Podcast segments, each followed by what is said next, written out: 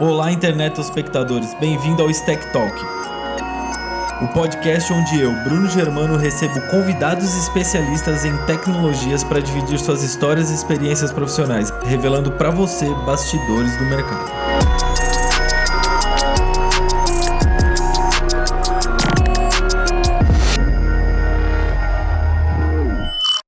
Olá, internet espectadores!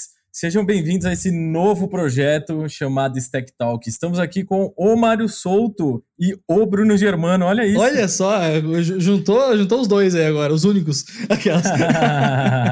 Fala aí, se apresente, Mário Souto. Quem é você? Olá, pessoas. Como o Bruno apresentou aqui, eu sou Mário Souto. Hoje sou dono do canal Dev Soltinho aqui no YouTube. Se você está aqui na plataforma, abre uma outra aba e já ajuda com a inscrição lá. Trabalho como engenheiro de software na Nubank já fiz alguns cursos e séries pela Lura. Gosto muito de trabalhar com, com, com educação, com, com código no geral. Gosto de open source e curto muito jogos de tabuleiro. Fica aí o, um hobby louco, que eu sou jogos de tabuleiro. muito viciado. Cara, eu sou viciado num nível muito hardcore em jogos de tabuleiro. Ainda Eu mais se eu conseguir juntar com eu não programação. posso. Eu sou muito competitivo. Eu, tipo, eu arrumo briga na família, real. Real, real oficial. Já arrumei vários natais, assim, todo mundo ficou com cara de bunda, porque a noite anterior eu fui muito competitivo. Mas é isso. Primeiro, vamos seguir aqui. Eu tenho muitas coisas para falar para vocês. Esse daqui é um projeto novo que já faz um tempo que eu estou planejando. O Mário também já estava até me cobrando aqui, falando: e aí, aquela ideia lá? Você me convidou, mas o bagulho não acontece. E aí, qual é que é? Mas beleza. Esse projeto chama Stack Talk. A ideia do Stack Talk é a gente falar com pessoas que trabalham com tecnologia. Stack é um termo que a gente usa muito para falar tipo, de todas as tecnologias que a gente usa para construir uma aplicação e tudo mais. Então, a ideia é justamente falar de tecnologia, trabalho, programação e tudo mais. É, vai acontecer toda segunda-feira uma conversa com algum convidado a partir de hoje até dezembro. Até a segunda semana de dezembro. Vamos ver, vamos ver. Tá, tá funcionando, olha lá. Tá- pelo menos eu acho que tá funcionando, tá todo mundo falando ali. Então, até a segunda semana de dezembro, vamos ter um convidado por semana. Esse projeto vai funcionar numa live, a gente está aqui conversando, falando sobre tecnologia, mas toda a gravação disso daqui também vai para um podcast. Então eu vou divulgar aí, daqui a pouco eu coloco o link aí do podcast, se vocês quiserem já assinar. Não tem nada publicado lá, porque estamos gravando agora o primeiro episódio, mas logo menos vai estar lá no, no- na sua rede, na sua plataforma de streaming preferida. Vai estar lá o podcast do Stack Talk também. Se você estiver no podcast escutando isso fora da live, em algum tempo e espaço diferente e quiser participar da conversa, usa a hashtag StackTalk. Pode usar no Twitter, no Instagram, no Facebook não, porque programador não usa Facebook. É, mas você pode usar. mas você pode usar nessas duas redes. A gente montou um bot. Na verdade, o Mário Souto prometeu aqui montar um bot pra gente de para pegar todos esses comentários e colocar. Não, é zoeira. Mas a gente vai recuperar todos esses comentários e vamos colocar os comentários desse episódio numa próxima live. Se você ainda não segue esse canal ou se não segue a gente, então, e não segue o canal do, do Mário Souto, deve soltinho no YouTube. Mário, coloca aí no- nos comentários para eles ter o link aí. Eu vou colocar, vou, vou facilitar a vida de todo mundo. Ó. Tá Boa. chegando aqui agora, ó. youtube.com barra C barra dev soltinho. Fica essa dica. Se você tiver um canal no YouTube, é só colocar o barra C que ele coloca pra você lá bonitinho. Ô, louco. O meu eu não preciso colocar barra C nada, eu só coloco o YouTube barra e Germano, funciona. É que você já tem quase 100 mil inscritos, né, Bruno? Você é uma pessoa Quase. que. Não, mas eu não sabia. eu, é, não sei. Na época que eu cheguei, eu já reservei esse nome e já funcionava, desde do dia zero, assim. Desde o zero inscritos. Mas tudo bem, era outro momento do YouTube, não é disso que vamos falar hoje. Justíssimo. É... e é isso. Beleza? Então vamos falar do nosso convidado. Eu sei que você já se apresentou um pouquinho aí, mas vamos falar sobre você, o seu Mário Souto, deve soltinho. Se a gente fosse tirar um snapshot da sua vida hoje, o que apareceria na, na sua snapshot, nessa fotografia? O que, que você faz, onde você mora, é, sei lá, por onde você anda e tudo mais. Eu sei que você já falou um pouquinho, mas discorra. Boa. Cara, hoje eu tô no momento de uma mudança muito doida, assim, né? Porque hoje eu tô morando na Vila Mariana, eu nasci e cresci lá na Zona Leste. Talvez então, estamos perto, talvez. Estamos pertinho aqui, boatos que? Boatos que, hein? Talvez. E, enfim, né? É, como, como diriam uns amigos meus aí, ah, você passou da ponte agora, não é mais da ZL. Mas, enfim, nasci e cresci ali perto, próximo da estação Corinthians da Quera, para situar quem, quem não conhece muito. E, enfim, hoje, igual comentei no começo, né? Tô trabalhando como engenheiro de software no Nubank, mais focado na parte do website de fato, né? Trabalhando com front, que é uma coisa que eu curto muito, e que até no podcast eu vou contar que eu virei front-end por um acaso do destino. Na real, quando eu comecei, eu queria muito ser back-end. E aí, junto com as coisas do Nubank, eu também toco o meu canal do YouTube, e eu curto fazer muita coisa paralela, assim, tipo, eu curto muito, eu, eu, gosto muito de programar de fato, né? Então tem várias coisas que, que acompanha no GitHub, no GitHub tem alguns projetos abertos, alguns fechados, mas eu sempre faço umas coisas aleatórias, e foram dessas coisas aleatórias também que surgiu a ideia de fazer o canal do YouTube. E. Quantos prontos tem no GitHub? Cara, prontos, eu não tem muitos, porque às vezes o software. é, é, é, essa que é a parada. Às vezes eu faço até o momento que ele me ajudou já. Tipo, eu faço para resolver algum problema específico. Tipo, quem quiser, conclua. Quem quiser, vai lá, quiser, faz um fork e termine. Que nem, o mais recente que eu tava fazendo agora foi porque esses dias eu tava jogando com o pessoal aquele joguinho Gartic, sabe? Que você desenha e descobre. E aí eu lembrei que no Todo Mundo Deu Cris tinha um programa de TV lá, onde as pessoas estavam. Tipo um programa, tipo modelo Silvio Santos, assim, e elas tinham que adivinhar o preço de um produto.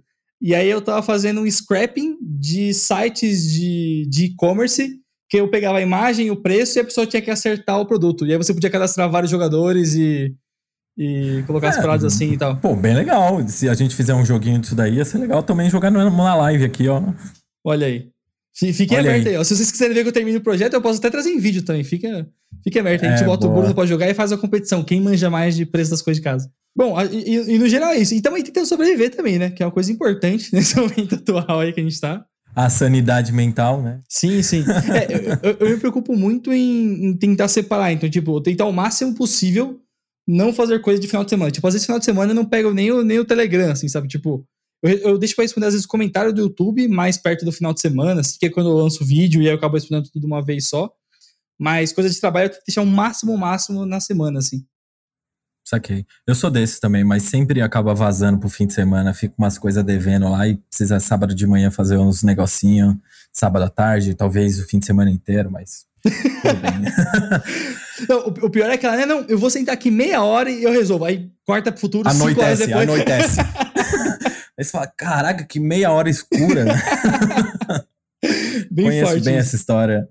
Boa. Mas agora, vamos voltar um pouco no tempo Bora. E eu queria saber como que você construiu tudo isso, como que você chegou até aqui? Você falou que queria ser back, não sei o que, virou front, já fez vários cursos aí, Kaelo em Alura e tudo mais. Então me fala aí como que como que você construiu isso? É, da onde você veio? Você falou que veio da ZL aí, atravessou a ponte, colocou o notebook nas costas.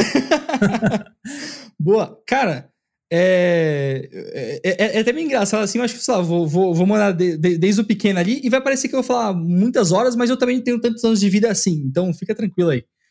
Cara, desde que eu era pequeno, eu sempre curti muito videogame, essas coisas e tal, né? E, enfim, né? Minha, minha mãe ela, ela era aquela mãe que ela queria que as crianças brincassem na rua, mas ela não curtia tanto assim. E aí eu acabei crescendo jogando mais videogame, curtindo muita coisa, curtindo muito jogo de RPG, de história e tal.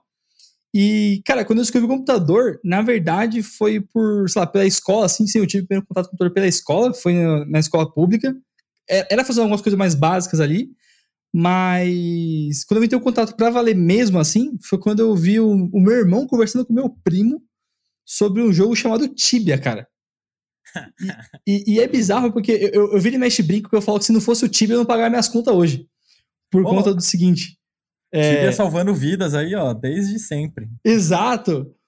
Tem uma galera que toma prejuízo, fato, mas no meu caso acabou ajudando muito a pagar as contas por conta do seguinte. Eu comecei a jogar o jogo junto com um amigo meu, o Lucas, e a gente ficou, tipo, muito viciado, assim. Tipo, a gente não passou do level 8 na época, assim, sabe? Tipo, a gente ficava no, no, no nível mais base ali, porque antigamente, sei lá, velho, parecia que era muito mais impossível de passar de nível do que hoje em dia. Claro que a gente passou de nível depois de um tempo, mas enfim. Mas o lance é, a gente curtia muito a história do jogo, a pegada, a dinâmica, tipo, era uma parada muito nova, né? Na época tinha outros jogos, mas o, o Tibia tinha seu charme ali por se conseguir rodar em qualquer computador e tudo mais. E aí eu sei que teve uma época que a gente começou a ficar na pira de co conseguir fazer a nossa própria versão do Tibia. E aí foi nessa que a gente descobriu que tinha uma parada chamada Open Tibia Server. Que OpenS. É meio... Exatamente, o lendário ATS. E, e, tipo assim, não só tinha os Open Tibia Server que a galera tinha feito, como era, não era tão difícil assim de você fazer o seu. E aí eu lembro que, cara, eu devia ter ali uns 11, 12 anos por aí. Eu sei que a gente ficava, tipo, a tarde inteira pegando, pegando coisa em inglês, jogando no Google Tradutor e tentando entender como que a gente baixava as coisas, configurava. Eu, eu tenho certeza que eu peguei um monte de vídeos nessa época. Deve Lá no aquilo, seu seller, um cansado, né? Exato. Deve, nossa, deve ter... nossa, eu, eu até tenho medo de usar alguma senha que eu usei no passado, que ela deve ter vazado até infinita, assim. Mas, mas foi uma época bem bacana, porque, tipo, eu lembro que eu chegava da escola, e era tipo assim, chegava da escola, almoçava, botava a mochilinha no quarto lá, e, cara, eu ficava, tipo, sei lá, das, das duas até as oito horas da noite ali, realmente focado em conseguir resolver. Se, se, eu fosse pago por isso, ia ser uma parada muito louca, assim, sabe? Porque o nível de dedicação para fazer funcionar era muito alto. Sim, e era uma comunidade. Eu, eu participei também desse movimento Alt Server, e era uma comunidade muito engajada. Você achava muita Sim. coisa na internet, você achava muito material, e tinha várias versões: tinha versão em Lua, em C, tinha várias versões, né? E, e, é legal, porque assim, né, foi nessa época que eu fui começando a ver que tinha várias coisas por trás dos jogos. Porque assim, na, na minha cabeça eu só fazia porque era legal. Eu nunca imaginei que eu pudesse trabalhar com isso, sabe? Então, a meu passo que eu comecei a aprender, eu comecei a chegar em alguns outros servers mais populares e oferecer os meus scripts de NPC. Então eu montava algumas quests no tempo livre e oferecia o, a minha quest em troca de itens pagos do jogo, ou eu montava minhas sprites e tudo mais. Ainda mais quando eu vi na época que a galera começou a misturar vários mundos, assim. Então, tipo, a galera pegava o cliente do Tibia e botava umas sprites de Naruto, de Pokémon. Cara, aí eu surtei infinito, assim. Porque aí, tipo, eu pegava o lado criança que, que gostava de desenho ali e tudo mais, e consegui colocar isso no, no, no, no cliente do Tibia. Cara, abriu um universo infinito, assim. Eu ficava, tipo, horas e horas e horas só fazendo essas customizações, assim. Esse momento que você descobre como interagir com o computador e o computador responder essas suas interações é muito louco, né? Tipo, desde o primeiro Hello World até só trocar sprite. Você troca, tipo, Sim. é um Ctrl C, Ctrl V. Você trocou o arquivo de sprite, é um mundo muito louco que abre, né? E, e é legal, porque nessa que você falou de trocar sprite, eu lembro que, agora dando, dando uma cortada assim também, né? Tipo, eu curtia muito Tibia, e aí uma época eu comecei a jogar com, com, com muito Ragnarok, né? E aí eu lembro que no Tibia tinha um, tinha um, tinha um programinha que o nome era Tibia Lux. E até nessa pegada de engenharia reversa, eu sempre fiquei pensando como que o Tibia Lux funcionava. Porque eu sabia que tinha as sprites, mas eu não via, tipo, ele mudando os arquivos de fato, né? E no Ragnarok tinha um arquivo na pasta do Ragnarok que era um arquivo data.grf. E aí eu aprendi antes que todas as extensões de arquivo, existe algum programa que converte dela para uma pasta, dela para alguma outra coisa. Como se fosse tipo um descomprimido, assim. Pelo menos na, na minha sim, infância sim. era assim que eu imaginava, né? Tô dizipando um arquivo aqui. Exato. E aí eu achei o arquivo que desipava e comprimia esse arquivo GRF do, do Ragnarok. E aí, cara, eu comecei a literalmente ficar o tempo todo criando as minhas sprites e customizando também no Rag, assim. Uhum. E aí foi, foi outra, outro vício de novo, assim, sabe? Tipo, trocou a plataforma, mas o esquema de, de fazendo foi, foi o mesmo. Comecei jogando normal, aí depois fui fuçando algumas paradas, descobri que tinha o mundo das versões é, variáveis, e aí fui em cima disso. Que louco. Mas e aí, você começou a estudar já programação, tecnologia nessa época ou não? Era só for fun por enquanto? Cara, era 100% for fun, assim, tipo, o, o, máximo de trabalho que tinha ali era eu trocar por algum item ou outro do jogo, e aí eu ficava nessa jogava um pouquinho, ficava, ficava mexendo aí e tudo mais. E o mais engraçado era que eu falava que era, era uma crença muito forte, assim, né? Tipo, eu, eu acreditava que as coisas eram daquele jeito, mas eu, poucas coisas eu tentei entender como que funcionava, sabe? Tipo, sei lá, eu lembro que na época eu usava Hamashi, e aí, tipo, eu só clicava em todos os botões para fazer o Hamashi funcionar e eu não fazia a menor ideia de, de, de como que o ele que fazia. acontecia. Exato. Saquei. Então, e aí eu pego e falo isso, né? Passivo de vários, vários perigos que eu devo ter passado aí. Mas, por, por, outro lado, foi uma época bem divertida, sabe? Acho que se eu tivesse mais consciência, talvez eu, tinha, eu, tinha, eu teria arriscado menos, assim, é, enquanto eu aprendia a mexer com as coisas. Mas meio que tudo isso virou quando eu tava com uns 14 anos ali, e esse amigo meu que jogava junto comigo, o Lucas, ele começou a fazer o curso técnico de informática para internet na, no Centro Paulo Souza aqui de São Paulo, na, na Itec Parque Belém. E aí foi engraçado porque, assim, né, nessa época, a gente sempre ia compartilhando muitas coisas, né? Então, tipo, ah, ele baixou o Photoshop, eu baixei também. E aí a gente ia fazendo uns testes, ia mudando as coisas. E aí na ETEC ele falou, putz, cara, eu tenho um monte de aula aqui, mas eu prefiro mais as, as, aulas de design, assim, né? E por mais que eu gostasse da parte de código, eu gostava mais de design e ele gostava mais das coisas de código. E aí ele comentou do curso comigo, eu entrei também, e aí meio que inverteu, porque eu, eh, eu, lembro, eu lembro claramente do dia que ele falou assim, ah, lá é legal, mas a parte de design é muito mais legal do que a parte de, de código. Tem uns problemas de lógica de programação lá que é mó chato de resolver, e aí eu pedi pra ele me passar uns. E aí, cara, eu comprei que eu ia ser a pessoa que gostava de resolver esses problemas, assim. Você não gostava naquele momento, né? Não, não, não gostava. Tipo assim, só dele falar que era chato, eu falei, mano, como assim é chato? Pô, você tá aprendendo a fazer os bagulho que a gente só chutava como é que fazia. E acho que talvez, sei lá, acho que esse lance do desafio me inspirou muito para começar assim. E eu lembro, cara, todas as aulas que eu ia na ETEC, eu ia vidradaço, assim. Eu lembro que, tipo, o mundo mudou na primeira aula de HTML, onde o professor ensinou a tag title. E aí, cara, eu escrevi a tag title, salvei o arquivo, e na hora que eu abri no browser, eu vi o meu nome lá. Eu fiquei tipo, caraca, velho, eu sei como eu faço para isso aparecer agora, sabe? Tipo. E eu ficava que nem um maluco escrevendo a estrutura do HTML em todos os cantos possíveis, tipo no caderno, no celular, era super doido, assim. Escrevia, sabe? pegava um estilete, fazia na carteira da mesa, assim, né? tipo isso, tipo isso. E aí, aí concluiu a ETEC, já começou a trabalhar ou ainda não, profissionalmente? Então, aí, aí foi meio louco, porque nessa época, né, tipo assim, é, lá em casa a gente nunca teve, tipo, muita grana, assim, tipo, só tinha pra conseguir, não, sabe, pagar as contas, comer ali suave e tudo mais. Mas eu, eu, queria muito conseguir passar em alguma faculdade também, né? E calhou de eu conseguir terminar a ETEC e começar a faculdade junto, só que eu não tinha arrumado nenhum emprego na época. Tinha um professor meu que ele falava: Não, quando você sair daqui, a gente conversa com a galera e você é um emprego. Sair da Tech não arruma emprego. Ô, professor, cadê esse emprego aí? Cadê esse emprego aí? Mas enfim, é, por um lado foi, foi até bom, posso dizer assim, foi ruim também, por conta que teve uma treta, né? Porque, tipo assim, na minha família tinha uma cultura muito forte de que, mano, se você bater os seus 17, 18 anos nas portas e terminar a escola, você vai trabalhar, né? E, cara, eu me matei durante dois anos, dois anos, foi dois anos meio? Foi dois anos. Dois, dois anos do curso técnico ali. E, tipo assim, eu fazia o ensino médio de manhã, o técnico à tarde, e eu era tio de festa no final de semana. Então, assim, todo esse rolê. Vestido de, de palhacinho, assim. Não só isso, cara. Falando, fazia, não briguem eu, na piscina de bolinha. Eu fazia mágica, eu, eu fazia gincana com as crianças. Eu, cara, eu tinha todo um, todo um poder ali sobre, sobre o trabalho da festa infantil. Eu atuei em várias frentes do, do, do entretenimento das festas de criança aí. E, nossa, falando assim parece super gourmet, né? Várias frentes do entretenimento de festas de criança. Não, mas é, é, que hoje esses buffets infantil tem tipo tirolesa, roda gigante dentro, né? Nessa época não era bem assim, né? Era o tio, era o tio da gincana que animava a festa. Né? Exato. Né? Não, e tinha um lance que era assim, né? Na maioria dos lugares é buffet. Então, tipo, você vai no lugar, as pessoas vão no lugar e você trampa lá. Comigo era o contrário, era tipo as a service, tá ligado? Tipo, eu ia na casa da pessoa para levar os brinquedos, tá ligado? que louco. E aí era doido porque, sei lá, tipo, cara, na época eu ganhava, mano, era tipo 40 reais por dia e eu gastava, tipo, 12 de passagem, tá ligado? Tipo. Você trabalhava o fim de semana inteiro para comprar um Mac. tipo isso, velho, tipo isso. Era, era, era, meio sofrido assim. Mas é aquela, como não tinha tempo de sair, eu também não gastava o dinheiro, então dava pra guardar, tinha, tinha suas vantagens ali, né? Da hora. Gastava tudo em jogo pirata de PlayStation 1. Exato. Na, na, na época eu tinha o Play 2 já, então dava pra comprar, dava pra comprar os DVD RUM pra, enfim, fiquem abertos aí o que uhum. eu vou fazer com esses DVD RUM. Vocês deduzam aí o que, que aconteceu com esses DVDs aí. Exatamente.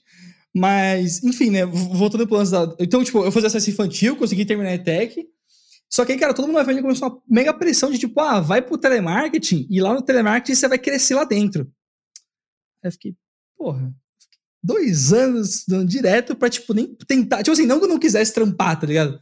Mas eu fiquei, pô, eu fiquei dois anos fazendo curso, eu sei que tem um monte de. Tipo, eu sei que tem um monte de vaga aberta, e isso é uma parada doida, né? Porque na época, para mim, se eu procurasse vaga no Google, eu ia procurar vaga como programador ou programadora, ou, sabe? Tipo, pra mim ia ser o, o, o nome que eu aprendi ao longo do curso. Esse assim, título. Ia ser esse título. Uhum. E foi muito doido, porque quando eu entrei no mercado de verdade, eu descobri que ninguém, tipo, não ninguém, né? Mas poucas vagas anunciam como programador. Normalmente a galera coloca como front ou back. Sim. E, e na minha cabeça, por mais que eu soubesse que existia cliente-servidor e as teorias, tipo, o curso realmente foi, foi bem legal nessa parte de base, mas essa parte de como que o mercado agia assim tudo mais, realmente ficou um pouco aberto, sabe? E aí foi até o que me ajudou a, a não arrumar um emprego logo no comecinho, assim, né? Só que eu comecei a fazer uns esquemas de tipo, eu sabia mais ou menos o horário que os sites de emprego atualizavam o. As vagas. As vagas. E aí eu comecei a, tipo, criar uns bots que eles mandavam os currículos para mim de forma automática para várias vagas de emprego. Isso é muito nerd, cara. Eu nunca fiz isso. Olha, eu programo há muito tempo, mas isso é muito nerd. Eu nunca fiz isso, mas não é uma má ideia, né? Ó, fica aí, ó. Quem quer desenvolver habilidade como programador, você vai criar uns bots, vai criar uns web scrapper aí, vai aprender um monte de habilidade, coloca no GitHub e dispara o currículo com, ó, esse foi o script que disparou esse e-mail. É, bom, eu, eu, podia ter tido essa criatividade, só que eu tinha vergonha, tipo, de, de falar que eu tinha. Na minha cabeça era, era legal o que eu tava fazendo, assim, sabe? Então, tipo, era ilegal. então, porque tinha o lance da cover letter, que a galera falava que você tinha que mandar customizado. E era, era bizarro, porque, tipo assim, né? O currículo pra mim do primeiro emprego era uma parada muito maluca. Porque, sei lá, eu tinha sido escoteiro, então, tipo, sei lá, eu cheguei no, no escoteiro, ganhar o título máximo do escoteiro, que é o escoteiro Ligiouro, assim. Caraca! Eu fiz várias paradas lá, fiz projeto Caraca. social, fiz umas paradas Vários títulos. Você colocou no seu LinkedIn isso? Eu coloquei, velho, tá no meu LinkedIn. Se você Tem for no que LinkedIn, colocar, pô. Tá lá que eu fui escoteiro Ligiouro, cara. Caraca. E aí, tipo, sei lá, no meu currículo tinha, eu fiz o curso técnico, fiz o ensino médio, tava na faculdade que eu consegui, eu consegui, cara, tipo, o último, o último ano do ensino médio pra mim foi uma loucura, porque eu tava fazendo as festas, tava tava com a ETEC, tinha TCC, tinha um monte de coisa, e, cara, na maior loucura da sorte do universo, eu consegui fazer a prova do Enem com o que eu tinha de conhecimento ali e consegui pegar a bolsa pra, pra faculdade também. Então, tipo, consegui sair indo direto pra faculdade. E aí, cara, eu sei que os seis primeiros meses da faculdade eu estudava que nem um condenado, assim, tipo, a faculdade era de noite, durante o dia inteiro eu abria um milhão de links aleatórios, eu comprei vários cursos X, assim, porque na época eu sabia mexer com PHP, Olha só, eu comecei com o PHP. E, e é daí que faz o link agora com o lance do, do back-end que eu falei. Que Deus o tenha. Uhum. É, eu comecei a tipo, montar meu portfólio com alguns alguns clientes customizados de servidor de Tibia, assim. Então, tipo, eu montava todo o painel de cadastro do site e tudo mais uhum. em, em, PHP. Só que era muito doido, porque, assim, na época, eu não entendia direito alguns conceitos ainda importantes de programação. Tipo, eu não sabia o que era um Ajax. Eu não sabia... Uhum. Tipo, para mim, o, o Ajax até essa época, assim, na verdade era o PHP um falando. Produto de limpeza. Tô zoando. Continua aí, desculpa aí interromper. Não, pô, podia ser, você procurar no Google você vai achar. Mas era tipo, para mim era, era, o PHP falando com JavaScript, tá ligado? Não era tipo uma requisição de. Tipo, é, na minha cabeça XML, tinha. HTTP, uhum. Tinha alguns gaps de conhecimento que, que fizeram um pouco de falta para eu conseguir estudar. Tanto que eu acho que quando eu fui dar aula depois, você acabou me gerando uma empatia muito maior com quem tava começando e, e tudo mais. Que legal. Uhum. E aí, cara, e aí tem uma parada muito louca agora, né? Porque, tipo assim, eu fiquei seis meses estudando e aí eu mandei currículo pra IBM. Aí olha que doido. Audacioso. Nessa época, a IBM tá com um programa de trainee lá e tal, e aí era assim, você se inscrevia no programa, e aí você entrava lá e eles iam ver se você virar programador ou não. E aí eu tava como finalista, e nessa época eu tava. Eu tava namorando com a minha, só que ela tava uma, morando lá em, lá em Pernambuco. E aí, no, tipo assim, ela ia, ela ia vir pra São Paulo depois, só que aí, tipo, eu fui visitar ela. E aí, no que eu fui visitar ela, a IBM me chamou pra, tipo, ó, vai ter a próxima fase agora. E aí eu falei, tipo, caraca, eu tô aqui, não vai dar. Começou a bater mó desespero. E nessa, tipo, mesmo passando lá, eu continuei mandando currículo, né? Uhum. E aí eu tava indo super bem no processo, e aí eu mandei currículo para uma agência de publicidade também. E aí, eu, na minha cabeça, cara, se eu, se eu conseguisse trabalhar na multinacional, eu zerei o rolê, né? Tipo, acho que. Você nunca mais ia procurar emprego na vida. Exatamente, se entrar na IBM, acabou, né? Aí eu conversei com a mulher lá, expliquei a situação, falei que eu não tava em São Paulo, tal, não sei o que. Ela falou, não, tudo bem, aí reagendou. E aí foi tipo assim, reagendou a da agência e a da IBM, tipo, seguida, assim, sabe? E aí eu, eu fui na agência, a, a história é até engraçada, porque quando, quando, eu recebi a ligação, eu achei que era um trote, por causa que veio, tipo, número desconhecido, assim. Aí eu uhum. atendi, tipo, mano, super X, tá saindo do banheiro, aleatoriamente, total, assim. Aí atendi e o cara falou, tipo, ah, eu vi aqui o seu, o seu currículo e tal, achei bacana. Só que na época, eu tinha uns códigos, só que boa parte do meu portfólio estava muito com alguns layouts que eu tinha, tipo, feito, mas não codado de fato, né? E aí eu sei que pelo telefone eu, eu meti o logo e falei, ah, se você quiser ver algum deles pronto, eu faço de hoje para amanhã. Sem computador, né? Você não, não tinha nem computador lá, né? Então, eu, eu até tava com computador, tipo assim, X, tá ligado? E aí eu fui me virando para fazer no tempo que dava, né? Uhum. Consegui mandar pro. Uma, uma mini prévia assim do que eu tava fazendo, o cara curtiu, e aí eu voltei de viagem e consegui fazer a, a entrevista presencial, né? E aí foi legal, porque a entrevista presencial é, foi completamente diferente do que eu tava vendo nos outros processos, assim, né? Que os outros processos era muito. Putz, você vem aqui, aí o RH faz umas perguntas para você, É, faz uma redação Faz aqui. uma redação. Tipo, uhum. eu, eu, cheguei a mandar currículo até pra uma vaga de redes. Justamente por essa, né? Porque eu não sabia o lance do front-end e do back-end. Pra uhum. mim era tipo TI. Eu, eu, eu, acho que nem existia exatamente nesse momento toda essa divisão. Talvez era um esboço ainda, né? Não sei se existia. Provável, provável. Tem, tem, tem forte chance. E aí eu sei que, enfim, tem os vários processos que eu fiz, ficou nesse da agência da IBM. E aí quando eu fiz da agência eu achei super legal, porque o teste lá era literalmente fazer um layout. Então, uhum. tipo, eu não era o especialista em CSS, que eu ficava muito mais no PHP, e era muito engraçado porque eu tinha uma prepotência muito forte. Eu falar, pô, se eu sei fazer um CRUD com PHP, eu sei fazer qualquer sistema desse universo aqui. eu meto eu meto o Bootstrap e o meu CRUD aqui que eu fiz com o CodeNighter, eu, eu vou dominar o mundo agora. E aí, enfim, né, eu fui forçado ali na hora a fazer as paradas do CSS, e foi legal porque assim, eu tinha três horas para fazer o desafio lá, eu cheguei na metade, e aí o cara, o cara que tava olhando na época, que era o Felipe, ele virou para trás, olhou para mim e falou, ó, você tem mais uma hora. E aí eu falei, pô, se ele me deu mais uma hora, quer dizer que a parada tá indo bem. E aí eu fui lá, consegui agilizar, tipo assim, eu não terminei, mas o código tava estruturadinho e tudo mais. E teve uma parada que foi até uma mini mentira ali, primeiro da, de, de, de currículo. Assim, acho que todo mundo conta com ela na vida, né? Porque na vaga eles falavam que ah, a, ter SES era um bom pré-requisito. Eu nem sabia o que era SES, eu botei no meu currículo que eu tinha SES. Uhum. E eu fui no canal da Loiane aprender SES um dia antes da entrevista. Ô, louco. De, tipo, eu comi os vídeos que os de CS que a Loiane tinha. E aí peguei uma noção ali, mas no dia eu acabei nem usando no teste lá, foi mais pra conseguir fazer e tal. E foi bacana que eu consegui passar na vaga. E, e foi um feedback super positivo para mim. Porque, tipo, nessa época eu não tinha conhecimento de, muito forte de boas práticas, eu não tinha conhecimento de, de, de nada. Tipo, era o primeiro trampo total, assim, tá ligado? Aham, uhum, aham. Uhum. Eu sabia, tipo, lá, fazer coisas com HTML, CSS e PHP. E JavaScript eu uhum. relava, assim, só. E aí o. Só no jQuery, né? Só, só chamando. Só no jQueryzão. e, e, ainda assim, no jQueryzão eu acreditava muito nas coisas. Tipo, eu sabia que se eu botasse um ponto show, ele mostrava e o ponto hide escondia. E aí eu brincava Boa. com isso, sabe? Tipo. Aham, aham. É, ficava sempre copiando o código. Tipo, eu, eu, não tinha noção do que, que era adicionar um evento num botão, sabe? Pra mim era, mano, agora eu quero botar um clique nesse botão e é esse código aqui, sabe? Aham. E aí foi legal porque eu consegui passar no teste, o cara contou pra mim e falou, cara, você não tem noção quantas entrevistas a gente fez para você passar. Eu falei, porra, se eu que tô sabendo um pouco, tô, tô entrando assim, imagina como é que tá os outros, né? Se o cara tá feliz contratando, me contratando agora, né? Exatamente. Pô, nesse etapa aqui, eu falei, pô, vocês devem ter pegado, todo mundo tá na base da faculdade ali, né? Uhum. Aí, enfim, e, e, foi legal porque, assim, parece que lá foi o lugar ideal para eu começar, assim. Porque logo quando eu cheguei, eu resolvi alguns pepinos menores de, ah, tal site tá com o footer zoado porque atualizou o plugin do, do Facebook, eu ia lá e atualizava.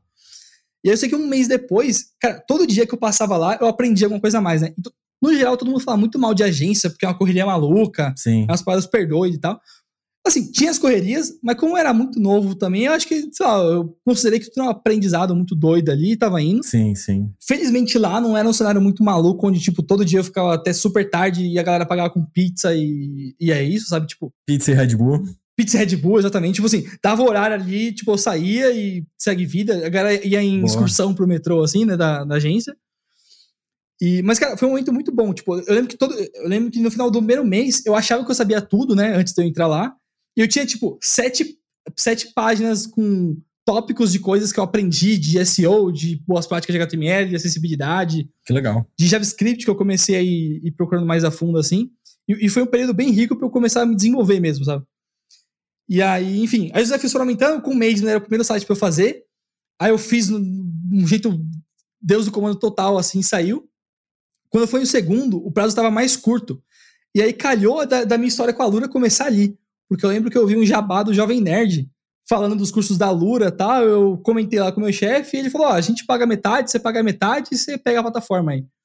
E tipo assim, no dia que eu assinei a Lura, tinha, tinha saído fazia pouco tempo um curso de CSS com Flexbox lá. Uhum. E eu não conhecia nada de Flexbox, eu só fazia chutando, tipo, as propriedades do, do Bootstrap lá e uma ou outra do CSS ali. E aí foi no curso que eu comecei a criar curiosidade de entender como que as coisas funcionavam por trás, assim. Sim. Então, tipo, eu aprendi Flexbox, eu consegui fazer o site que levava um mês em duas semanas. E aí eu comecei a pegar como passatempo, junto com o Renan, que trabalhava comigo, tentar entender o que, que, era cada propriedade. Então, tipo, a gente criou meio que uma competição entre os dois ali, de ver quem aprendia mais propriedades para conseguir explicar um pro outro. Que legal. E aí, enfim, foi criando uma cultura super saudável nossa ali da, da parte de, de programação, fazer as paradas e tal. E a gente foi sempre se ajudando, sempre um trabalhando muito forte junto com o outro ali. E tinha outra pessoa que trabalhava junto com a gente também, que era o Jonathan, que ele manjava, tipo, muito. A gente até brincava, né? Tipo, quando o mundo tava acabando e os prazos estavam expirando, o Jonathan aparecia e salvava o dia, assim. Já trabalhei com um cara assim, né? O cara. 11 horas da noite o cara falou, não, pode deixar que eu resolvo. Aí 8 horas da manhã tá tudo pronto. Exato, cara. E é bizarro, porque eu tinha um, lá, tinha um bug X que eu não sabia resolver, assim. Ou algum, alguma feature mesmo. Aí o pessoal, ah, liga pro Jonathan, ligava, cara, via telefone. O cara, ó, faz isso, isso e isso, volta na linha 12 dá um espaço. Aí, porra, o, o, cara tá digitando junto comigo. Deu espaço, agora pula duas vezes, reinicia o computador vai funcionar. tipo isso. O cara mandava muito bem, assim. E, e, foi legal porque, tipo, lá eu sempre fui me inspirando em alguém, sabe? Tipo, o Renan já muito de WordPress, que, que era a ferramenta que a gente usava mais lá, eu me inspirei muito para aprender com ele e fui compartilhando alguma coisa ou outra que eu sabia de JavaScript. Depois o John tá com as coisas de back-end. E, e, foi legal porque eu sempre tive alguma inspiração lá dentro, assim. Mas o, o que eu acho que deslanchou de vez e mudou a vida para valer, assim, foi quando eu fui nos, nos dois primeiros eventos de programação que eu conheci, onde um foi o Front em Sampa e o outro foi o Sampa JS, que, que nem existe mais. Mas, cara, mudou minha vida ver, tipo, o quanto que em um dia você ia no evento e só de assistir as palestras eu conseguia ter noção de coisas que eu não fazia a menor ideia que existiam, assim, sabe? É, eu tenho essa mesma sensação. Você vai em, em evento assim, você escuta um monte de palavra-chave que você quase que entende ali no evento, né? Sim. Você assiste uma palestra e tudo, mas fica na sua cabeça, aí chega em casa, estuda e aprende, você descobre um monte de coisa que você nem fazia ideia que existia, né? Cara, tem um cara que o nome dele é Guilherme Souza. Tem até a, a, a palestra dele na BJS que ele fez, tipo, um braço robótico com impressora 3D e JavaScript. Olô. Que ela aprende com o movimento do tipo do músculo da parte que você tiver. Mano, o cara fez uma parada muito insana, assim. E a primeira vez que eu vi ele, antes dele fazer esse braço aí, foi fazendo uma palestra sobre trabalhar com eventos, com event emitter e tudo mais. Uhum. E, cara, eu sempre que eu, eu vi a palestra, eu não entendi nada do que ele falou, mas eu tava empolgadaço, porque eu falei, cara, eu sei lá o que você falou, mas, mano, parece ser muito legal e parece ser muito útil, assim. Parece que vai facilitar minha vida, né? Exato. e aí eu sei que, cara, na hora que ele desceu da palestra, eu colei nele, assim, eu tava com um papel na mão de um, de um, de um livro que ele tinha sorteado, eu tinha ganhado lá. E aí eu falei, mano, você me dá algumas dicas? Aí eu anotei várias dicas, acho que eu até tenho esse livro guardado aqui em algum canto. E eu comecei a fazer todos os pontos que ele falou. Comecei a estudar sobre mais base de JavaScript, comecei a estudar sobre outros pontos, fui fazendo um curso ou outro que aparecia, e, e sempre nessa curiosidade de entender como as coisas funcionavam, sabe? Tipo, Saquei. não mais fazer por fazer, mas entender como funciona. Tanto que o meu canal tem vários vídeos de engenharia reversa, que é sempre muito tipo, eu, ah, vamos hoje implementar o React. Eu falo, beleza, então, ó, se esse é o contrato, como que a gente vai fazendo para entender? Porque para mim, sempre que eu entendo como as coisas funcionam, me dá uma paz mental de, mano, vamos só fazer e vai que vai. Sim, é, eu, eu concordo muito com essa sua visão de, tipo, entender como as coisas funcionam. Tem até uma amiga minha, Camila Chute, que ela fala: se as pessoas entendessem como funciona o form de login, as pessoas não iam usar a mesma senha em todos os lugares. Sim, Mas... muito bom, muito bom. Mas eu sempre costumo dizer a bicicleta, como funciona uma bicicleta. Tipo, beleza, a gente até sabe andar de bicicleta, a gente aprende a andar de bicicleta desde novo e pega esse hábito de andar de bicicleta. Mas quantos de nós consegue desenhar uma bicicleta e com toda a física da bicicleta? Justo, Quando justo. você entende como que funciona o jogo de equilíbrio, pedal e marcha e tudo, você consegue usar muito melhor sua bicicleta do que simplesmente sentar e pedalar, né? Justíssimo. É. Tem, tem, tem até muita gente que pega e fala, tipo, ah, não é porque você é um astrônomo que você precisa entender como que o telescópio funciona. Mas, pô, o cara que ele é um astrônomo, ele não precisa saber como o telescópio funciona, mas só dele ter uma noção da base de como é feito, ele sabe qual telescópio é bom e qual não é, sabe? Sim, sim. E aí eu acho que isso vai, vai ajudando muito, eu, eu acredito muito fortemente nessa, nessa ideia. Assim. É, eu sou um pouquinho, um pouquinho só mais jovem, mais, mais velho que você, você é um pouco mais jovem que eu. E eu, quando eu comecei a trabalhar profissionalmente, meu primeiro emprego, nem existia Ajax ainda. Olha só. Então, nem se falavam de Ajax. Então, eu acho que começou-se a falar de Ajax quando eu estava, sei lá, dois anos, três anos trabalhando. E aí eu comecei a ir em várias palestras de Ajax e tudo. E aí, em toda palestra de Ajax que eu ia, os caras colocava um gráfico lá de como funciona uma requisição HTTP. e aí colocando todas as camadas de protocolo. Eu falei, cara, eu só quero fazer uma requisição. Para que, que eu preciso entender nisso? E aí eu era parecido com você, copiava e colava, o bagulho chegava lá, Justo. funcionava, maravilhoso. Mas depois de alguns anos eu fui entender como funciona o browser, como funciona o HTTP, como funciona uh, os protocolos e abre um assim um mundo. E aí você sabe como depurar, como fazer um troubleshooting, você sabe aonde colocar as coisas. É, é, realmente transformador quando você entende como as coisas funcionam, não só por que elas funcionam. Né? Sim, sim. E, e é aquela, né? Tipo, sempre tem uma camada que dá para você descer, Mas, mas é legal porque, por exemplo, sei lá, tem muita gente que fala, putz, ah, não sei nada de performance. Como que eu estudo performance? Eu vou, bom, existem várias, várias camadas, né? Mas se a gente for falar de performance web, que é uma parada que eu dou consultoria, que eu até tenho conteúdo no canal e tudo mais, Aham. cara, boa parte de performance web você resolve a nível de como que o browser se conversa com o servidor. Então, você está pedindo mais recursos do que você precisa? Qual que é o tamanho dos seus arquivos? Sim. E é, mas- Não, e entender os protocolos, né? Você tá usando o quê? HTTP1, HTTP2. exato, Você precisa entender todas essas tecnicalidades, né? exato. E, e- e é- é importante falar também que, putz, você não precisa saber disso, no dia 1. Mas eu acho que talvez ter a curiosidade de- de- con- conforme os problemas vão surgindo, eu acho que é mais importante do que só falar, ah, não, vou deixar isso aqui para sempre, sabe? Tipo, Sim, ter aquela chaminha de querer entender ali, não que você vai parar para entender tudo, sim, sim, sim. porque senão ninguém entrega nada, né? Mas É, e surgem essas oportunidades de você entender alguma coisa. Mas eu quero te perguntar uma coisa. Me conta uma, aquela história louca de que você programava em Java usando JavaScript. Caraca, é, é- essa, essa parada é muito doida. É aquela, vamos ver o número de, de, de pessoas na live subindo agora. Cara, é- essa foi uma parada tipo assim, né? É aquela, né, cor- Cortando o futuro, então eu tava na agência, comecei a fazer umas paradas com eventos e tudo mais, e aí eu acabei caindo na Kaelon. E foi muito doido, porque assim, igual eu falei, eu aprendi. Kaelon, que é a Alura, né? Não sei se todo mundo sabe. Bo- bom ponto, bom ponto. A Kaelon é a versão presencial da, da Lura, então, pra- pra- tipo, todos os professores da Kaelon pra mim eram super ídolos. Tipo, o Sérgio Lopes, eu aprendi um bilhão de coisas com ele, o Natan, o Marco, enfim, uma galera de lá. E quando eu entrei lá, eu comecei como instrutor, aí depois comecei a fazer uns projetos internos, e aí um belo dia surgiu um projeto que era o seguinte: é, a Kaelon, é, como era mais presencial, tinha as apostilas, tinha os PDFs e tal. E tem um lance até no site lá que eles falam assim: ah, a gente acredita tanto no- nos, nos nossos cursos que todas as apostilas são abertas. Então, tinha as apostilas, por exemplo, do curso de HTML, de CSS ou de Java, e qualquer um pode ir lá e baixar. E aí rolou um dia que o, o Paulo Silveira botou um, um cartão lá no, no, no Trello lá dos trabalhos, que era tipo assim: ah, ia ser muito louco se alguém que não sabe Java não precisasse instalar nada na máquina dele para conseguir codar um projeto com. Enfim, cod- codar pelo menos o código da apostila sem ter que instalar nada, JDK na máquina, sem ter que instalar Eclipse, nada. A pessoa tá lendo a apostila, quando aparecer um código, ela deveria conseguir rodar esse código e ver o resultado ali. Aí, cara, eu olhei esse cartão e fiquei, pô, o chefe tá, tá de sacanagem comigo aqui. A pessoa chega na segunda-feira de manhã, domingo à noite ela me cria um cartão desse e ela acha que eu vou lidar como com isso aqui. E, e- e foi legal porque, tipo assim, na época eu tava trabalhando junto o Yuri e, e eu, diretamente num, num time menor que a gente tava montando lá, né? Tipo, uma mini, mini pack ali, pegando a ideia do, do modelo do Spotify hoje em dia aí. Aham. E a gente lá que a gente ficou, pô, por onde que a gente começa, né? Aí a primeira coisa que a gente fez foi, bom, pelo, pelo que eu aprendi com o Brooks lá no livro do Mythical Man Month é a solução mais barata para um problema que você. De, de qualquer coisa de software que você vai ter é achar uma coisa pronta. Então vamos ver o que tem de pronto.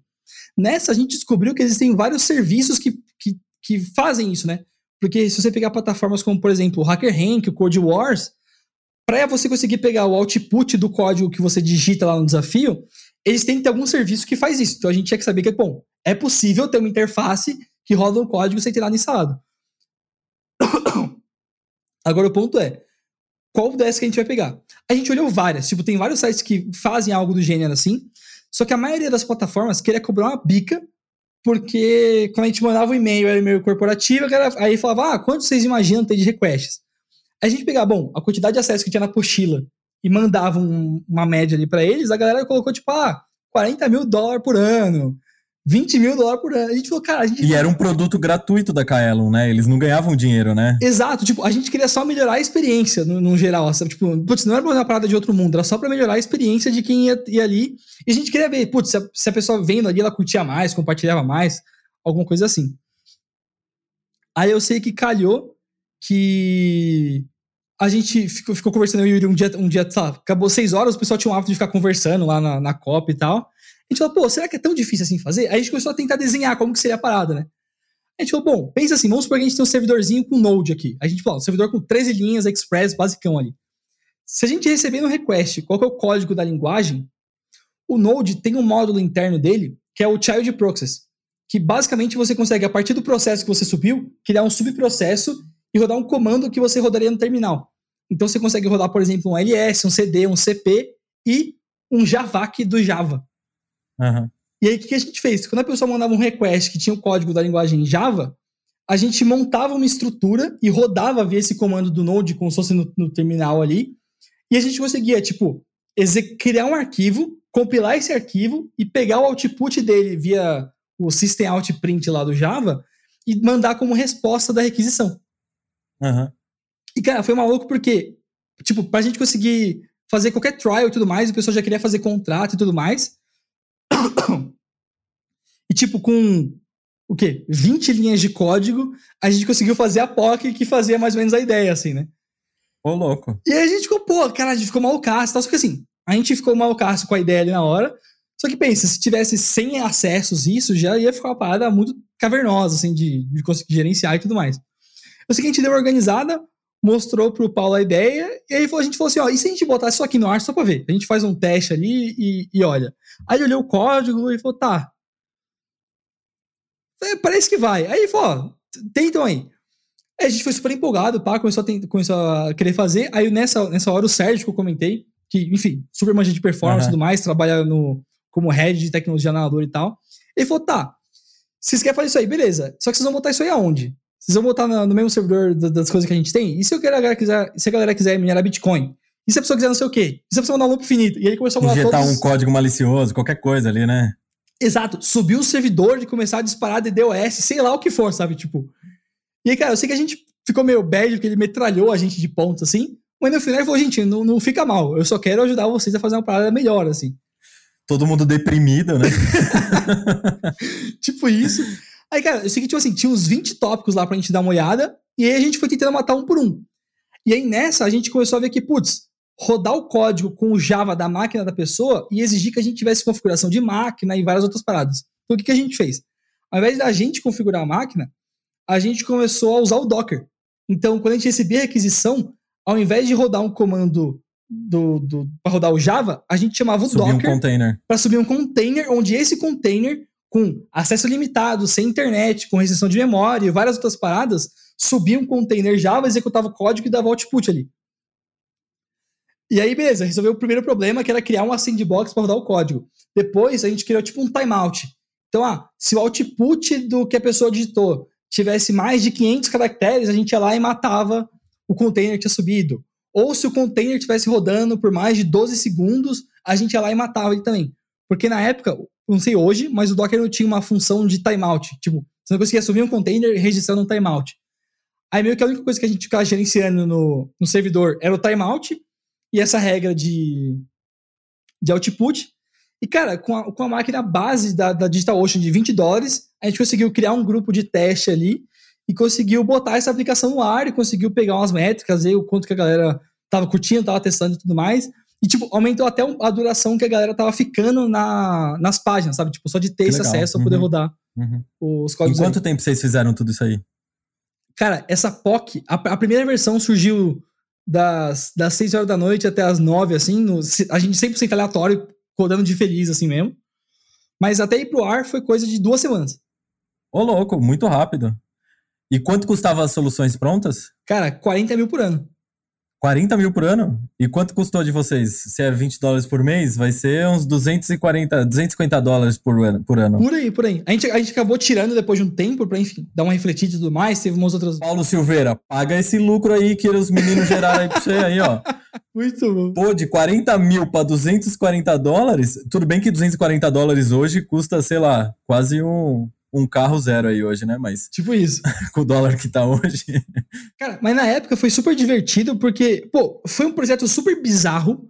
A gente conseguiu achar uma solução que foi super convincente assim. E, inclusive, eu tô querendo trazer agora, porque no, no canal tá rodando a série do meu site pessoal, uhum. mas eu vou, eu vou, começar a mesclar com os vídeos, fazendo esse projeto de forma open source aberta. Que legal. Pra quem quiser aprender e quiser curiar também. Aí, ó, lista de projetos que eu não cheguei a fazer 100%, mas a parte que eu fiz é, e resolveu bastante problema. E tá no ar até hoje isso aí? Não, tiraram do ar. Cara, na versão atual da apostila, eu acho que ele não tá no ar, por conta de, enfim, algumas mudanças que teve no site e tudo mais. Uhum, uhum. Mas o serviço que a gente fez tá de pé. Até antes de, de, de, subir aqui, eu fiz um teste nele. Ele só não tá super aberto agora. Antes de conectar na live, você foi lá, pingou lá, mandou seus Bitcoin lá minerar. Exato, exato. Tô zoando. Não, e, e, o legal foi isso, né? Esse projeto rolou no auge do Bitcoin, assim, tipo, Bitcoin batendo 62 mil reais por mês. e a gente querendo criar um, um serviço que deixava a galera rodar código, sabe? É, é muito arriscado. Mas foi, foi, foi uma experiência bem massa. Que louco. Queria saber um pouco mais da sua rotina. Como que é a sua rotina de programador, de trabalho, sei lá. Você trabalha em casa todos os dias ou não? É só por causa da pandemia? Como que é? Me fala mais aí. Cara, pra mim, eu, eu sempre falo que o cenário ideal é eu poder trabalhar de manhã e depois do almoço ir pro escritório. Porque aí eu consigo economizar a grana do almoço e chego à tarde, sei lá, com o metrô mais vazio e tal. Morando aqui mais perto do trabalho agora, talvez mude um pouco essa dinâmica, mas ainda assim eu curto economizar a grana do almoço ali. não, não porque, puta, Sempre ah, importante. Vai, vai, puta, vai faltar. Mas, pô, mas é um dinheiro que se você conseguir se organizar direito, você já tem que comprar comida para comer a janta, ou Sim. no geral. Se Sim. eu puder economizar ali e ter mais rolê depois, é melhor. Então, essa parte de manhã em casa e à tarde no trabalho para mim é ideal. No Nubank rola um pouco, então, tipo assim, alguns dias que eu precisava chegar mais tarde, tal, super rolava tranquilo, mas no geral acaba sendo mais o, o full time ali no escritório. Agora, no momento que a gente está hoje aí, tô full home office mesmo. Que da hora. E, e, trabalhar em casa também dá mais oportunidade para você trabalhar um pouco mais no seu conteúdo aí no canal e tudo, né? É mais Sim. flexível, né? É, o, o legal para mim, assim, tipo, se eu for pegar para me organizar, é, eu acordo mais cedo, eu tomo café, Aí logo cedo eu tento olhar a coisa que eu tenho que fazer. Então, qual, qual é o vídeo que eu vou divulgar? O que, que eu vou postar no Twitter mais tarde? Eu tento agendar algumas coisas que eu preciso fazer também. E aí, quando bate ali 8 e meia, aí eu vou das 8 e meia até as 5 e meia, ali, 6 horas, dependendo do dia. Pra, enfim, bater os horários certinho. Legal. E vou nessa. E aí, depois do trabalho, eu tento dar alguma olhada pra ver o que, que rolou, responder. Porque o, o, o foda de, de, de, rede social e do canal e tudo mais porque se você não tomar cuidado, vira um looping e toma conta de todo o tempo que você tem, assim. Você passa horas e horas e horas fazendo qualquer coisa, né? Sim. É, no começo, cara, eu tinha criado um, uma parada muito doida de ficar olhando quantos inscritos tinham. Então, a cada ah. meia hora eu, putz, será que tem mais dois inscritos? Será que tem mais três inscritos? pra quê, né? É, tipo, não vai mudar nada na minha vida, sabe? Aí hoje em dia eu, eu, eu, teve uma época que eu bloqueei até. Eu falei, não, eu não vou mais olhar o YouTube no meio do dia, assim. Mas hoje em dia tá mais tranquilo e tudo mais, tá, tá de boa. Eu, eu, eu, tive essa fase também. Aí eu construí um Arduino com um LCDzinho que ficava me mostrando em tempo real todos os assinantes. Olha aí, gente. Mais uma pessoa que tem. Você, você publicou isso no GitHub? Tinha que estar no GitHub, bro. Tá, tá no GitHub lá. Eu fiz até vídeo disso e tudo. Foi bem legal. Boa, boa. Da hora. Agora, o que, que é um dia bom de trabalho aí para você? Cara, um dia bom. Cara, é um dia que. Tem, tem um mix. Então, eu consegui acordar no horário certo eu consegui fazer essas coisas nessa meia horinha matinal ali, depois de tomar café. No trabalho, eu consegui dar uma, sei lá, ler algum post, uns 10 minutinhos ali, alguma coisa assim, logo no começo, revisar por request da galera, ajudar alguém que tá com algum impedimento, tirar alguma dúvida, enfim, é, não ficar focado só no que eu tô fazendo e ajudar mais alguém mesmo. E conseguir dar sequência em alguma tarefa que eu tô fazendo, assim, tipo, sem uma pressão maluca de que, putz, tem que entregar até porque lá a qualidade não é negociável assim, então a gente vai fazer a feature, vai fazer os testes e tudo mais. Tem as bases que tem mais prazo, Sim. mas a gente tem que planejar o máximo possível para, enfim, não sair nada maluco, não sair nada errado e chipar com qualidade aí. Chipar com qualidade. Chip, é que chipar, eu acho engraçado quando as pessoas falam chipar, porque chipar pode ser de você enviar o código, mas pode ser de chipar o casal e tudo aí. Eu nunca sei se a pessoa tá falando de alguém, de um casal, ou se tá falando de entregar código. Você pode ter um chip no seu chip, cara. Você pode estar pode tá apaixonado com a entrega que você vai fazer ele também. Ô, louco, eu nunca tinha pensado por esse bagulho. Caraca, muito louco. É. Agora, eu quero saber outra história sua. Manda, manda. Qual foi a maior cagada que você já fez trabalhando? Cara, maior cagada que eu já fiz trabalhando eu, foi na época da agência, cara. Vamos lá. É o seguinte, na época da agência, eu trabalhava com. Tipo assim, é, é, o, o, não tinha CICD. Tinha o. o AirSync. Meu Deus. O FileZilla.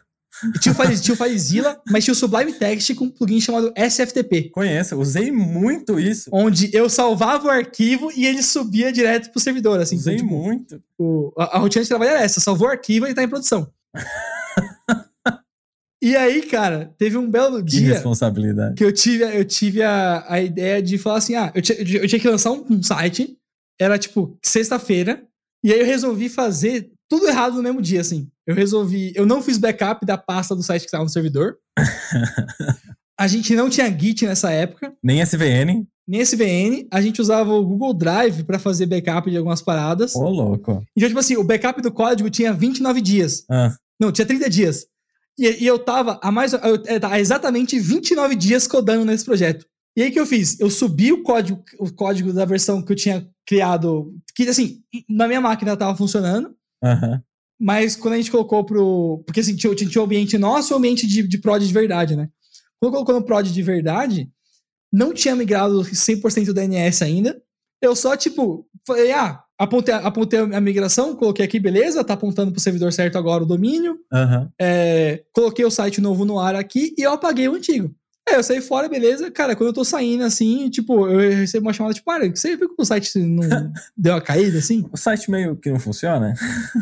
Eu, pô, não vi não. Aí, não, então dá uma olhada aqui. Aí eu fui olhar, cara, tipo, não tinha terminado a migração, o site tava fora do ar, tá tudo, Aham. tudo zoado, assim. Tava tendo, tipo, um redirect infinito do site pro site antigo, louco. começou a zoar as paradas de SEO, cara, cagou tudo, assim. E foi desse dia em diante que eu, que eu comecei a pesquisar sobre coisas de Git, que eu comecei a... talvez seja um negócio que me ajude, talvez, né? Exato. Que eu comecei a criar o hábito, tipo assim, né? Sempre que eu fosse migrar um site, ao invés de eu apagar a pasta public HTML do servidor, na época que era Hospedagem, né? WordPress e tudo mais, eu renomeava a pasta. Então, ao invés de botar apagar, eu colocava public HTML old. E criava uma e eu nova. subi uma Aham. nova. Exato. Porque fazendo isso, eu tinha certeza que fizesse qualquer pau, ia ficar no ar, no, fora do ar no máximo dois minutos, assim, sabe? Tipo, Aham. era só eu virar uma paradinha e tava no ar de novo. Pô, legal. Mas foi um dia muito triste, assim? Tipo, você voltou pra agência ou não? Você terminou de casa? É, eu não, eu, eu, eu voltei, eu, eu, eu voltei pra agência e tal. Tipo, eu tava no meio do caminho, chegando no metrô já, tá ligado? Aham. Que louco. Mas enfim, foi. E o cliente nem soube dessa história. Tá sabendo agora por que, que caiu aquele site aquele dia. Eu não disse qual cliente foi. Fica no ar aí. Se você. Se você sabe aonde você, você trabalhou, né? Ó, se você viu no meu LinkedIn onde eu trabalhei e sabe de um site que caiu numa sexta-feira. Ué, cara, mas- mas é foda, porque eu falo, tipo, pô, isso eu acho que é meio que o. É, é- é dor de aprendizado, assim, sabe? Tipo, é o tipo de coisa que se alguém te fala, você nunca vai dar tanto valor até você fazer de verdade e, e meter a mão na lama, Sim. sabe? Eu tive muitos momentos de maturidade na minha vida também. E, e as pessoas falam, não, faz assim. Fala, que isso, eu sei o que eu tô fazendo. Você não sabe, você não me conhece. Já subi 10 sites aqui pra você. você não sabe o que eu tô fazendo. Mas aí dá nessa, né? Pode crer. É, vou pegar umas perguntas aqui da galera. Pode mandar, pode mandar. Eduardo Shikawa, Shinkawa, perguntou: Mário, jQuery Mobile vai matar o Ionic? Rapaz, Eu nem sei, se você quiser dar uma introdução aí, eu nem sei do que ele tá falando. Eu sei o que é o Ionic, sei o que é o jQuery, mas não sei o que é o jQuery Mobile que vai matar o Ionic. cara, o jQuery Mobile foi o seguinte: na época que o, que o PhoneGap surgiu, Uhum. eu tava muito acostumado a trabalhar com jQuery, né? Só que o jQuery não tinha preparado para trabalhar no cenário mobile, onde você não tinha as interações de mouse, você tinha as interações de, de gestos mesmo, né? E aí o jQuery Mobile foi uma extensão pro jQuery para adicionar componentes, como se fosse tipo jQuery UI, Sei, sei, que sei, tinha sei. pra- de, de- Uhum. de interface pronta. Tinha o jQuery Mobile para com abstrações de coisas gerais, tipo double click e várias outras Long paradinhas press assim e que eram assim. comuns Aham. isso, isso. Pra você conseguir trabalhar. Tinha alguns componentes também. Mas, cara, mas hoje em dia, assim, eu acho que é difícil dizer quem vai matar quem. Eu, eu, eu preciso até de números pra saber quem tá sendo mais usado aí. Mas, cara, o jQuery vai viver pra sempre. Enquanto existir um site WordPress no ar, o jQuery tá aí. O jQuery Mobile eu já não Eu, sei. eu tenho uma história tem contar. Eu pra tava fazendo um site novo lá, e aí eu falei, vamos fazer em WordPress, porque era um site de conteúdo, e é mais fácil fazer em WordPress, todo mundo que cria conteúdo já conhece WordPress e tudo. Aí eu fazendo o Justo. template lá, criei template do zero, usando, cara, Compose, usando Webpack. Nossa, você foi... Eu tava fazendo assim, ó, o tema, assim, de tipo, portfólio, o tema portfólio. Aí eu falei, não vou usar jQuery, não vou, não vou. Aí eu fui fazer um carrossel lá. Fiquei, tipo. fiquei, tipo, sei lá, sério, uns 10 dias tentando fazer o carrossel funcionar só com CSS, JavaScript. E aí funcionava de um lado, não funcionava do outro. Aí eu colocava em outro browser, não funcionava. Aí eu testava no celular, funcionou, mas aí quebrou no Chrome. Eu falei, ah, quer saber? Peguei um, um jQuery lá, coloquei um plugin lá e funcionou uma maravilha. Cara, que- todo mundo que trabalhou com jQuery tem as suas libs do coração. Quem não gosta de um jQuery Mask, quem não gosta de um é, é, jQuery, é o- é o Slider, Slide- Slider é, isso 2, mesmo, é o Slider mesmo. 2. Esse mesmo. Pô, o Slider 2 era o melhor plugin. Cara, não existe um plugin em React tão bom quanto o Slider 2 do É, jQuery. mas eu- mas falando custava um caminhão pra fazer letras. download também dessa, dessa lib aí.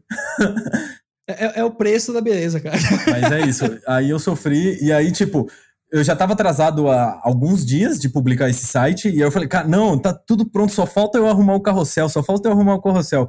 Aí já estavam me pressionando, eu falei, quer saber? Vai de jQuery mesmo. E aí funcionou aí, tipo, em 30 minutos. É, tanto que é legal, porque assim, né, a gente vai crescendo na carreira, você começa a ver o conceito do, do, sabe, do, do MVP e tudo mais. Então, pô, numa dessas você fazia o, o padrão com, com o jQuery e depois você trocava, né? É, mas é que quando eu comecei a fazer, o meu objetivo era, tipo, eu vou fazer um negócio muito bem feito desde o zero. Hum, desde o zero. Entendi, entendi. Pra não ter essa desculpa de, ah, não, código legado e não sei o que, sabe? Justo, justo. Mas é isso. Cara, ó, não veio mais pergunta aqui. Veio uma brincadeira aqui. O mesmo Eduardo Shinkawa falou: hoje o Mário trabalha um fim de semana para comprar um Mac, MacBook. tá, tá. Oh, pior que isso aí tem, tem uma história meio maluca, porque na época da agência, o, o Felipe lá comentei, ele tinha MacBook, e o meu sonho na época da agência era ter um MacBook, cara. E eu vim ter um quando eu fui pra Caião, olha só. É. Eu me senti realizadaço quando eu comprei, assim, e tudo mais. E aí eu fui tirar uma foto e postar no Instagram e a galera começou a comentar, meu Deus, faz seguro, faz seguro, faz seguro. Eu demorei pra entender. que era porque eu tava postando a foto no MacBook no Instagram, uhum. tá Isso é da Zona Leste, né? O pessoal, o pessoal sabe quanto custa as coisas e tudo, né? Voltava tarde de mochila e foi. É, é, assim, eu tinha noção, mas claro que ali eu fui muito mais na euforia do, do momento. É, louco. Não, eu também, eu já, já tive esses momentos. O meu sonho era ter um MacBook. E aí a coisa era. Eu tava trabalhando, aí eu falei, ah, agora eu tenho dinheiro para comprar um computador novo. Aí eu, aí eu, ou eu comprava um PC da hora, ou eu comprava um MacBook do branco ainda, porque era o que eu tinha para comprar. Caramba. Aí eu falei, quer saber? Você programador iOS, então eu vou comprar um, um MacBook porque eu vou ser programador iOS. Pergunta quantos apps iOS eu já fiz? Nenhum. claro que não. claro que não. Instalei Xcode e tá fechado até hoje. Cara, é, é, é, muito engraçado isso, né? Tipo, tem, tem várias paradinhas que a gente acha que a gente quer comprar e que a gente dá uns mega usos e tudo mais. E no final das contas, você, você nem vai dar usar tanto assim, sabe? Tipo, às vezes é mais o Pode crer. calor do momento ali. Ó, chegou pergunta aqui. The Rocky Raccoon. 132, que nome estranho, né? É, qual é a coisa que você acha que todo júnior tem que aprender e estudar? Manda ver aí. Caraca, todo júnior.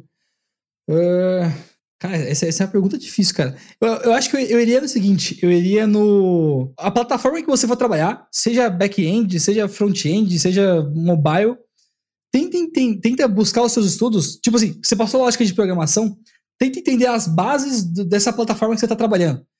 Aí você fala, como assim base? Pensa assim, se você vai trabalhar com mobile, tenta entender como funciona ali o push notification, como se trabalha com ele. Tenta, tipo, criar uma listinha de coisas e tenta ir, ir, ir marcando e, e, comemorando mesmo. Sei lá, velho, sai pra comer uma coxinha para cada tópico que você aprendeu, alguma coisa assim. Porque uma coisa que eu vejo muito forte hoje é que todo mundo tá muito na pira de querer aprender tudo do mais avançado. Mas no final das contas, boa parte dos problemas que você resolve no dia a dia é com essas coisas mais de base, assim, sabe? E acho que ter esse conhecimento mais claro e, e conseguir achar alguma forma de, de ter uma recompensa ali enquanto está estudando é uma parada super importante que eu faço muito assim. Minha, minha namorada até dá risada, tipo, sei lá, eu faço. Sei lá, eu aprendi a mexer esses tempos com uma parada X lá do GraphQL. Mano, olha que fotos aqui, eu vou, vou pegar um. Vou pegar uma coxinha hoje. E aí vai que vai. Sabe? Da hora. Não, eu também tenho isso, mas eu vou eu, eu, concordo com o que você falou, e eu acho que é um, é um ótimo roadmap, assim, de você criar os, os checklists, mas eu vou um pouco além, falando que, tipo, existem coisas que são óbvias e que as pessoas negligenciam, e essas pessoas sou eu também, que só depois de muito tempo você fala, putz, se eu soubesse isso desde o começo, isso ia ter mudado tudo o que eu fiz que é, por exemplo, se você vai trabalhar com web, entenda como funciona o protocolo HTTP, Sim. entenda como funciona o seu browser, entenda como funciona um servidor HTTP, como que o Nginx recebe as requisições e passa para o Node, passa para o PHP, whatever. Uh, se você vai trabalhar com mobile, entenda como que quais são as camadas de aplicação até que o seu app abra e mostre para quem está usando. Porque eu falo isso, eu só fui ter essa relação mais complexa de, sei lá, de cinco anos para cá. Eu trabalho com programação faz 15 anos, mais, talvez, talvez. E eu só fui ter essa, essa preocupação de um tempo para cá, porque hoje eu vejo que tem muita gente querendo aprender todos os framework hype, quer aprender as tecnologias hype, quer aprender isso e aquilo, quer usar React em tudo, React Native e tudo, mas não sabe nem como funciona o JavaScript, não sabe nem da onde veio o async await, não sabe nada, só copia e cola código e fica programando em React ao invés de programar em JavaScript. Um exemplo disso, o ano passado eu tive um problemão com cache. E só aí que eu fui me preocupar como que funciona o cache, como que funcionam os cabeçalhos de cache, como que o CDN vai, vai gerenciar os meus caches e os cabeçalhos dos, meu, dos meus caches. E é, e é isso, se você está trabalhando com web, com certeza você vai trabalhar com cache. Então você precisa entender como o cache funciona, né? Tipo, é o conceito de cache, não é a tecnologia, não é o framework. O Webpack Just... vai fazer todo o pacotinho bonitinho lá e você não vai ter cache, mas tudo bem, o momento que você tiver problema com cache, você não sabe de nada e o Webpack não vai te salvar. Exato. É, eu acho que eu acho que tem até, tem até um, um, um repositório que é, acho que é How to Build X ou How to Make X. Uhum. Eu posso pegar o link e depois a gente coloca na, na descrição. Vou até pegar aqui para não esquecer já que ele pega várias dessas coisas mais mais gerais uhum. assim mesmo de, de, de, programação que a gente tem, sei lá, como que o engine do jogo 3D funciona, como que você pode criar o seu próprio sistema de cache, o seu interpretador de header, sabe? Sim. Tipo, e assim, claro que é uma parada super muito muito high level assim, mas é aquela que você falou, né? Às vezes para conseguir pegar essa parte teórica, fazer algo mais prático pode te ajudar a ficar mais interessado e a se empolgar mais com, com cada uma das etapas, eu super recomendo também, super assim embaixo. Sim. E no final, o que fica do, é do isso, é esses conceitos, é, essas coisas é o que fica. Porque o React pode ser grande agora, mas daqui a pouco vai surgir um outro que o mercado vai gostar mais, e aí você vai ter que aprender outro framework. E, e é sempre assim, o Angular já foi o mais hypado. Agora é o React. O Vue também tá, tá aí na cola. E daqui a pouco pode surgir um, sei lá, o Whatever JS, aí vai bombar também. E, e, você vê que, que, uma coisa vai muito somando com a outra, né? Porque, por exemplo, nessa, sei lá, eu, até uns, sei lá, um ano atrás eu nunca tinha mexido com GraphQL. Uhum. E aí foi legal de ver que, pô, o que eu tinha noção de back-end, o que eu tinha noção de front-end, o que eu tinha noção de banco de dados, quando eu vi o GraphQL, eu consegui entender que, putz, beleza, eu tenho as queries e eu tenho as mutations, eu tenho as buscas e as alterações que eu vou fazer para deleção, atualizar, nananã, e eu tenho essa linguagem aqui para definir isso. Só que para poder fazer alguma alteração no banco de dados, eu tenho que definir quais são as entidades que eu tenho. E até esse detalhe, tentar entender as palavrinhas das coisas. Eu até como exemplo esse livro aqui, que eu li há um tempo atrás, que é esse Implementando Domain Driven Design aqui, que até hoje tem algumas marcações da época que eu comprei, uhum. que eu não sabia a definição das palavras. Tipo, eu não sabia o que, que era entidade. Eu, tipo, se alguém perguntasse, Mário, o que é uma entidade? Eu não conseguia justificar para alguém o que, que era. E eu já estava trabalhando com programação já. Então, tentar clarear exatamente esses pontos que você falou, tipo, quais são os conceitos das coisas realmente, é. pode te libertar muito para conseguir resolver problemas mais complexos e Tem uma outra pergunta aqui do Cláudio. Ele pergunta: "Como você se organiza para estudar?" Como que eu me organizo para estudar? Uh, cara, é, é, meio, como é que posso dizer? Tem, tem, tem um, assim, eu, eu, uso muito Notion, então eu tô, meu, meu, hoje eu tô ocupado nele para se organizar assim mas eu tento estudar uma coisa por vez. Uhum. Então, tipo, eu tento separar uma coisa por vez. Tem até um vídeo, se não me engano, eu vou pegar o link depois e te mando aqui na, na descrição. Mas, enfim, uma coisa por vez, eu separo, sei lá, três semanas para estudar alguma coisa. E aí eu tento, pelo menos três dias por semana, para uma hora, uma hora e meia ou duas ali, e pegar algum projetinho e encaixar nesse estudo. Então, eu pego sempre algum a, a documentação, alguns posts, às vezes eu pego até algum curso porque muita gente fala, tipo, ah, não, mas se você quiser aprender, você tem que ir lá na raça. Realmente, muitas coisas eu vou na raça, mas às vezes eu preciso aprender num curto período de uhum. tempo. Então, às vezes, ver o curso me ajuda a ganhar tempo para ir na documentação com foco, sabe? Então, eu tento sempre juntar essa, todas as fontes que eu tenho de informação para agilizar meu processo. E aí eu me organizo para tentar botar isso em prática para cada etapa que eu Sim, vou vendo. Saquei, da hora. Então, e aí, no, no geral, eu sempre tento fazer um estudo para classificar, tipo, putz, ah, se isso é tecnologia de back-end, eu preciso conseguir fazer um input, um output. Eu, eu, eu, tento criar algumas regrinhas de coisas que eu preciso resolver. E aí eu vou tentando estudar em cima okay. disso. Eu, gosto muito. Eu não gosto de aprender com cursos. Eu, eu, eu falo que eu, eu tenho muito problema com alguém exercendo autoridade sobre o meu conhecimento. eu não consigo aceitar que alguém exerça essa autoridade sobre o meu conhecimento. E, e, tipo, apesar de ter uma coisa muito vaidosa nisso, de tipo, alguém me ensinar, tem uma coisa muito de tipo. A pessoa tá, tá me mostrando o caminho certo. E eu quero, eu quero descobrir o meu caminho certo, saca? Eu acho que é mais ou menos Justo. isso. Mas eu gosto muito de ler documentação, sério. Eu gosto muito mesmo de ler documentação. Hoje, minhas principais linguagens é Node, JavaScript para front e tudo, e PHP. Eu já li todas as documentações, inteiras mesmo. E, tipo, e li as atualizações das versões, né? Quando você pega lá o changelog, eu leio tudo que vai acontecendo e tudo. Justo. E é assim que eu aprendo. Eu não leio livros, eu não gosto muito de livro, porque entra no mesmo conceito de alguém exercendo propriedade de, no meu conhecimento. Mas é isso, Justo. eu gosto muito de ler documentação. Então eu, eu acredito que quem criou aquela tecnologia saiba exatamente o que ela faz. E aí eu aprendo com isso, entendeu? Acho que é mais ou menos assim. É, eu, eu, eu, curto muito assim. E acho que é até bom esse ponto que você falou, que linka com o ponto de como se manter atualizado, né? Porque, igual você pegou falou, tipo, do lance de, exercer, de alguém exercer sobre você, né? Muitas coisas vai, vai demorar muito para ter um livro ou ter um curso. Uhum. Então, acho que uma ótima fonte de se atualizar também é ficar de olho nas issues sim, e nas RFCs, sim, sim. que é os, os Requests for Comments, né? Que a galera dos próprios projetos open source e tudo mais abrem para, enfim, pra, antes de lançar uma coisa. Então, sei lá, se você quer saber o que vai ter no JavaScript do ano que vem, para você ficar atualizadão e tudo mais, dá uma olhada lá no TC39. Sim. Você quer saber o do React, dá uma olhada lá, tem o Discord do React, nas issues lá do projeto também. Pode Tem tudo separadinho do que vai vir de próximo. É, é tem uma coisa que eu aprendi com também. um cara que trabalhou comigo, mais experiente que eu, Márcio. Uma das coisas que ele falava muito era: se não tem documentação ainda do que você está usando, lê os códigos. É isso. Justíssimo, justíssimo. E aí, nossa, várias vezes já me peguei horas e horas abrindo o Node Modules lá e navegando e lendo os códigos, entendendo por que, que aquilo acontecia e tudo. E é isso. Se você quer ser programador, você vai ter que ler muito mais do que escrever. É isso que as pessoas têm que aceitar, né? Você vai ter que ler muito mais documentação, ler muito mais código do que escrever seu próprio código. Justíssimo.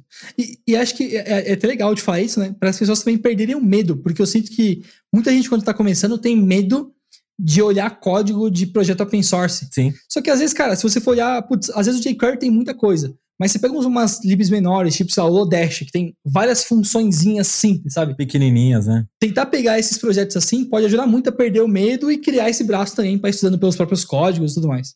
Ó, oh, o The Rock Raccoon perguntou também aqui. Aproveitando que você sacou um livro aí, qual livro você acha essencial? Eu já vou falar por mim. Nenhum, porque eu não leio o livro.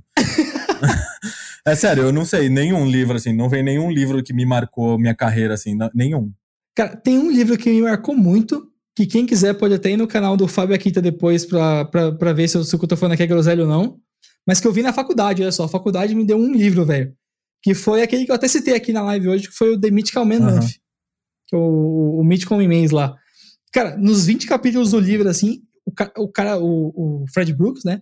Ele consegue pegar vários pontos tipo de problemas que a gente tem na área da programação no geral, assim, desde entregas, estruturação de time, problemas com código, problemas de gestão e tudo mais. E ele descreve de um jeito muito bacana. Então, Sim. eu acho que assim, eu não sei se talvez para quem está super começando é o melhor livro assim, mas para quem já começou a trabalhar ou está estudando sobre programação, acho que é bem bacana porque o que você lê no livro você vai conseguir fazer um depara pro dia a dia, assim, sabe? Legal. Eu acho que se eu, se eu tivesse lido lido ele para valer. É, antes do que eu li de verdade, porque a faculdade me mostrou, mas eu vi ler ele uns dois anos, três depois, sabe? Sim, saquei.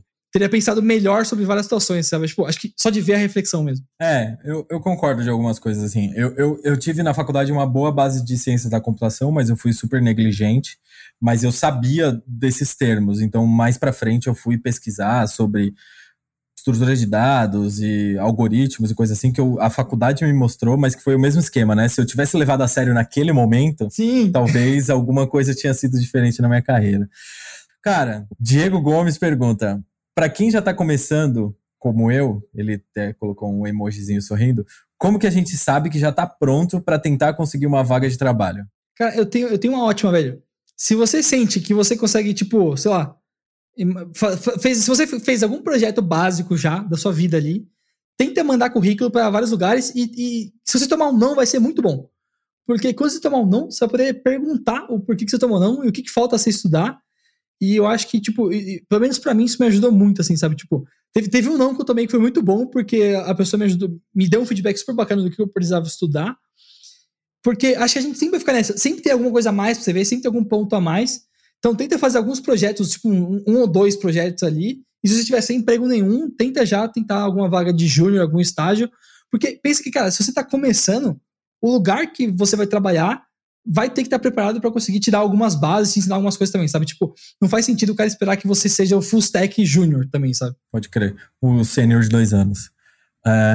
O sênior de dois anos. Não, eu, eu vou te dizer que teve uma época da minha vida que eu fazia muita entrevista. É assim, quando você coloca no seu LinkedIn, isso é uma dica, tá? Quando você coloca no seu LinkedIn meia dúzia de tecnologia que você basicamente conhece, que você coloque lá programador, sei lá, front-end, engenheiro de software, qualquer coisa, você vai receber 5, 6, 10 contatos por semana de qualquer RH querendo contratar programador. A pessoa não sabe o que você fez, não sabe nada de tudo. E aí teve uma época que eu falei, cara, eu tô muito tempo trabalhando na mesma empresa e eu preciso dar uma atualizada aí do que tá rolando no mercado. E aí eu comecei a aceitar todos esses pedidos de entrevista. E aí. Rapaz. Não, era legal, eu conhecia. Eu também já, eu também já tava num momento que eu queria trocar de trabalho mesmo, então eu tava numa fase meio que me preparando. Entendi. E esses nãos que você falou foi o que me ensinou quais tecnologias eu deveria me dedicar, me aprofundar e tudo mais. Então, eu falo, eu aprendi muito mais sendo rejeitado em entrevista do que fazendo alguns projetinhos paralelos. Mesmo que eu acho que você manter qualquer coisa em paralelo vai te ajudar a ter sanidade para continuar trabalhando e vai te ajudar a desenvolver habilidades que o seu trabalho não, não exige, eu sempre tenho alguma coisa em paralelo acontecendo e tudo mais.